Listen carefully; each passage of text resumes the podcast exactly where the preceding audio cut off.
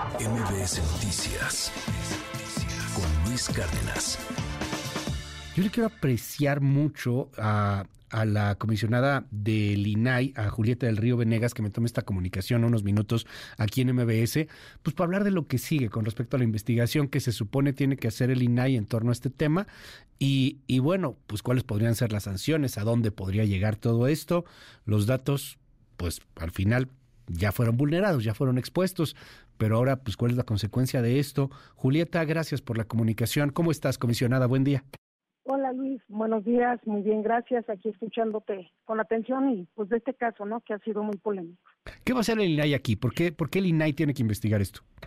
Bueno, porque el INAI es el, la única autoridad en este país que ve el tema de vulneración de datos personales en posesión de particulares y en este caso existió una vulneración de datos que afectó a particulares, como tú bien lo decías, a compañeros de los medios de comunicación. Entonces, ahí, bueno, este, se dijo, como dice la ley, 72 horas ayer.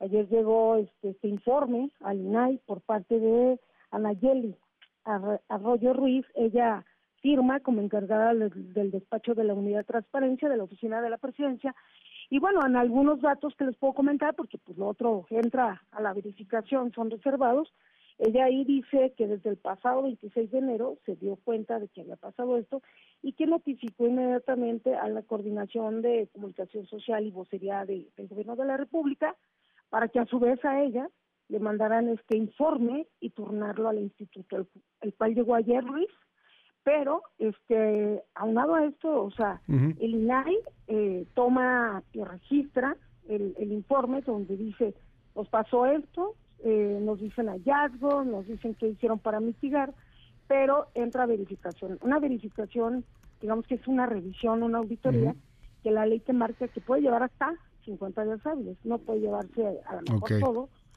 pero ayer el mismo, la misma vocería, esta conferencia decían que la IP, estas cosas, el propio presidente de la República. Pero bueno, recuerda Luis que en la Plataforma Nacional de Transparencia nosotros hemos puesto denuncias donde la IP no sale por todos lados, pero bueno, es una técnica de conexión, o sea, yo puedo estar aquí y mi estás en Tailandia. en una nube en Washington, ¿no? Sí, exacto, sí, es un VPN que... Eh, exacto, entrará una investigación, el INAI hará su trabajo, pero por el otro lado, Luis, también se están recibiendo denuncias de los compañeros que fueron afectados, los titulares de los datos. hemos, estado, hemos estado dando asesoría a través del Centro de Atención a la Sociedad. Y ayer ya este, vino una denuncia de manera presencial. Eh, vamos a suponer, aquí hay, hay dos vertientes hasta el momento, esperemos cómo va la investigación.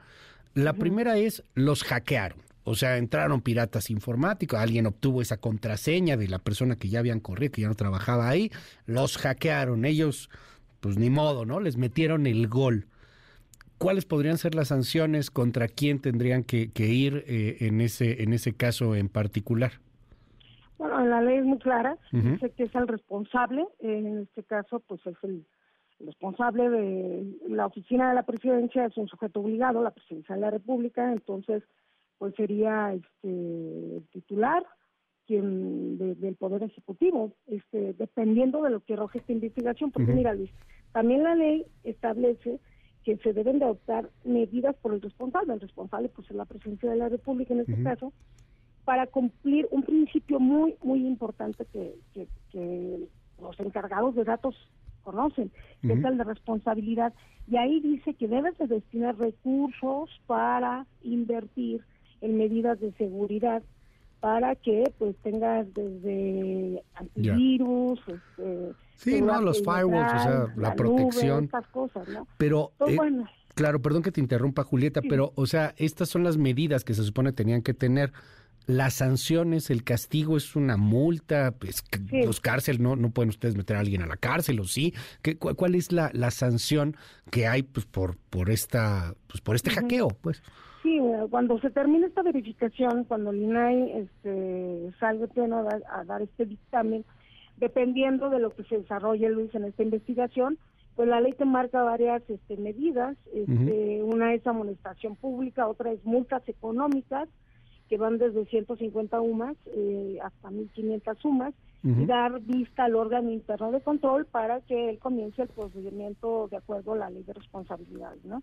Entonces dependerá de lo que arroje la investigación, porque mucha gente dice, ah, pues entonces ya, ya mandaron el informe y ya se cerró el caso. No, el informe es parte de lo que se estaba pidiendo para que se cumpliera, pero la investigación del INAI va, va a revisar ese informe, pero ya será la Secretaría de Datos que haga su verificación y en su momento se dé se dé a conocer qué procedió realmente en ese en esa vulneración de datos de credenciales, pasaportes de los compañeros periodistas. Para las víctimas, ¿hay alguna cuestión, alguna resarción del daño? este O sea, esta multa, digo, lo digo con, con todo el respeto del mundo, pero pues tampoco es tan alta, ¿no? O sea, son 1.500 sumas, son, corrígeme, 160 mil pesos, una cosa por el estilo, ¿no?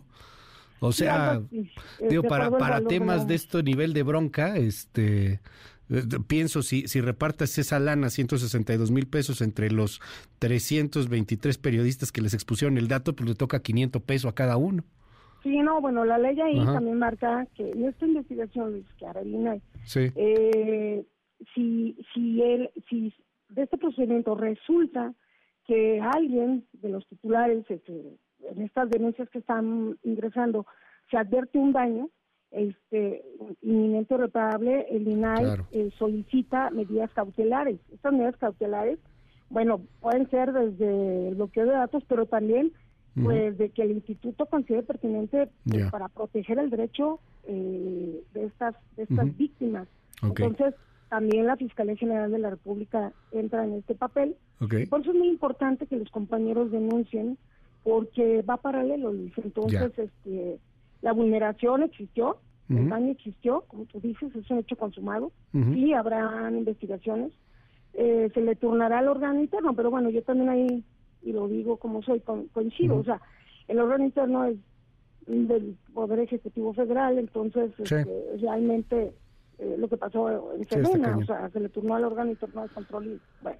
Pero bueno, ahí cada, cada periodista podría denunciar y, y, y, bueno, en dado caso, cada periodista podría de ganar para resarcir el daño tener algún beneficio de algo económico o, solamente una disculpa o es que también puede denunciarse puede por la vía de la Fiscalía General de la ah, por la vía penal. Ya, acá con nosotros si se advierte el daño pues el instituto ordenará medidas cautelares este, dependiendo ya sea en la fiscalía, ya sea en la propia presidencia, Luis. Sí, o sea, pues denuncian ustedes, ustedes determinan, se vulneraron los datos, etcétera, pero ustedes no son sancionadores a final de cuentas, ¿no? Pues es la fiscalía la que tendría que, que sancionar ahí. Y, y, bueno, pues Dios bendiga ahí a los que decidan irse por el camino de la fiscalía, porque vaya embrollo que es en este país denunciar, ¿no? Este, oye, déjame para cerrar, Julieta, eh, y te aprecio mucho la, la, paciencia y estar con nosotros y, y aclararnos todo, pero yo te decía, ¿Qué, pasa si los hackearon, no? Fueron estos piratas, Claudio X González y todos ahí disfrazados de malos de Malolandia, metidos en su computadora y haciendo un hackeo a la presidencia para, para manchar la imagen impoluta del presidente López Obrador. Esa es la versión que trae la presidencia. Pero bueno, ¿qué tal que lo que pasó fue una negligencia? No pagaron el antivirus, les vale queso, los han hackeado varias veces. ¿Esto se agrava si es una negligencia? O sea, ¿las sanciones pueden ser peores o la cosa puede estar peor?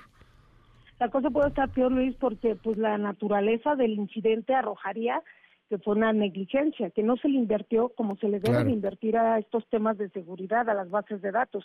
Entonces, eh, una negligencia agravaría el resultado. Entonces, por eso te digo que todo dependerá de esta investigación. Se dice es un hackeo, la IP está en España. Bueno, pero pues, insisto, nosotros hemos detectado IPs en Hong Kong y están aquí en el centro de la ciudad intentando uh la plataforma, ¿no? Sí, claro. Eh, entonces, este sí se agrava porque una negligencia es peor. Aquí no aquí no vale un desconocimiento, no sabía porque la ley es muy clara, debes de garantizar las medidas de seguridad de todos los datos personales que recabes. Digo, amén de estos que fueron en esta ocasión de acreditación, Imagínate todos los datos que se recaban. Entonces, las negligencias y la falta de inversión, ya lo dijo alguna vez la Auditoría Superior de la Federación en su informe de una cuenta pública, la poca inversión este, a este tipo de plataformas, ¿no?